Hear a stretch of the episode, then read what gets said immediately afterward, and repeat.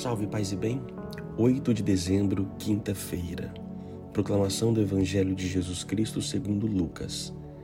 Naquele tempo, o anjo Gabriel foi enviado por Deus a uma cidade da Galiléia chamada Nazaré, a uma virgem prometida em casamento a um homem chamado José. Ele era descendente de Davi e o nome da virgem era Maria. O anjo entrou onde ela estava e disse: Alegra-te, cheia de graça, o Senhor está contigo.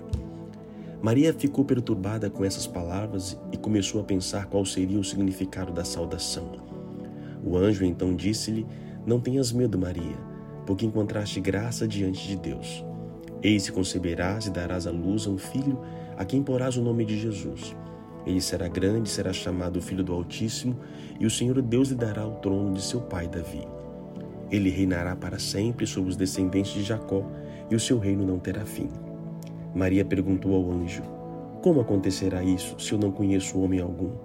O anjo respondeu: O Espírito virá sobre ti e o poder do Altíssimo te cobrirá com sua sombra.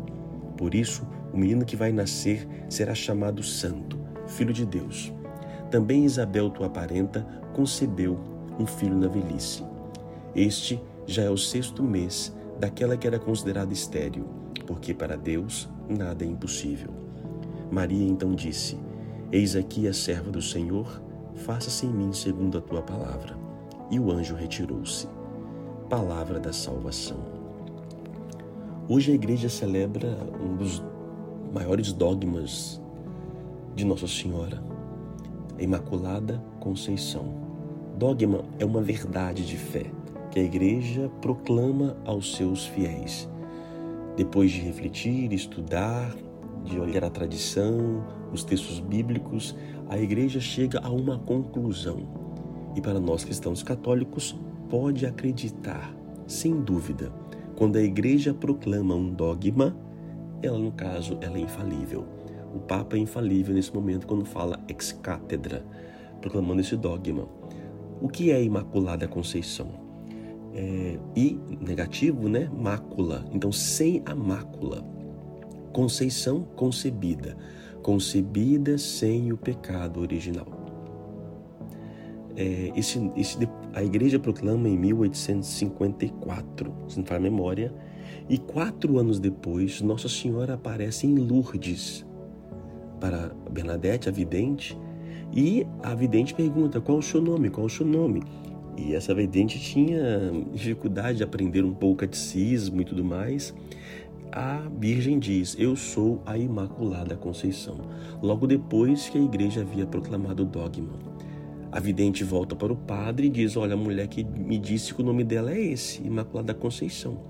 Estamos no interior da França. Essa menina não tinha acesso a nada de conhecimento de leituras externas. Tinha dificuldade na sua catequese. De repente, ela chega com uma frase, um nome jamais escutado. Não é porque a igreja proclamou quatro anos antes vai chegar rapidamente ao conhecimento do povo. Ah, se hoje com a comunicação não chega, imagina século passado, dois séculos atrás. Então a igreja vê nessa, nessa fórmula a confirmação então daquilo que a igreja está dizendo. E o que significa? Que Maria, não por obra dela, não por mérito dela, mas para que Jesus pudesse entrar no mundo, ela foi concebida sem o pecado, sem a mancha. Porque o pecado é transferido de geração em geração. De Adão e Eva, nós, herdamos a fraqueza, a morte, o pecado. Jesus assume o que era Adão antes da queda. Então, Jesus, o Adão antes da queda não tinha pecado. Então, para que Jesus pudesse entrar no reino dos homens, do mundo, ele poderia, ele deveria entrar então sem o pecado e nada poderia contaminá-lo. Por isso então Maria é preservada da mancha por Jesus Cristo, para que ele pudesse vir. Isso na Bíblia não está na Bíblia, ao mesmo tempo está na Bíblia. É, a concepção de Maria é um texto apócrifo. Já falamos sobre isso, né? O proto-evangelho de Tiago, de Tomé, de, Tom, de Tiago, fala um pouco da anunciação e da, e da morte de Nossa Senhora, o nascimento de Maria e também dizem que seus pais, Joaquim e Ana, eram estéreis, estéreis, né? E de fato, então, Deus intervém para que Jesus pudesse entrar sem mancha. Uma mãe transmite para o filho os seus, as suas fraquezas, suas doenças, seus sentimentos, seus vícios. Então, Maria, a cheia da graça divina, pela misericórdia de Deus para que Jesus pudesse entrar. É lindo demais. Por isso, ela não é uma mulher qualquer. Ela foi preparada por Deus, assim como você foi preparado para ser também de Deus onde você estiver. Oremos. Senhor Deus, nós louvamos e bendizemos pela vossa graça, pela vossa pedagogia divina por vir ao nosso encontro, por preparar a humanidade, por preparar Maria. Te agradecemos por esta mulher que foi recebida a graça de ser mãe vossa nesta terra. E na hora da cruz o Senhor a entrega para cada um de nós. Obrigado, mãe, por estar sempre em nossa frente, nos intercedendo, mesmo na nossa mácula, nossos, nossos manchados, nossos pecados. Ainda assim, o Senhor nos dá a graça através de vossa mãe. Obrigado, Mãe Bendita, por rogar por nós agora e na hora de nossa morte. Ave Maria, cheia de graça, o Senhor é convosco. Bendita sois vós entre as mulheres, bendito é o fruto do vosso ventre, Jesus.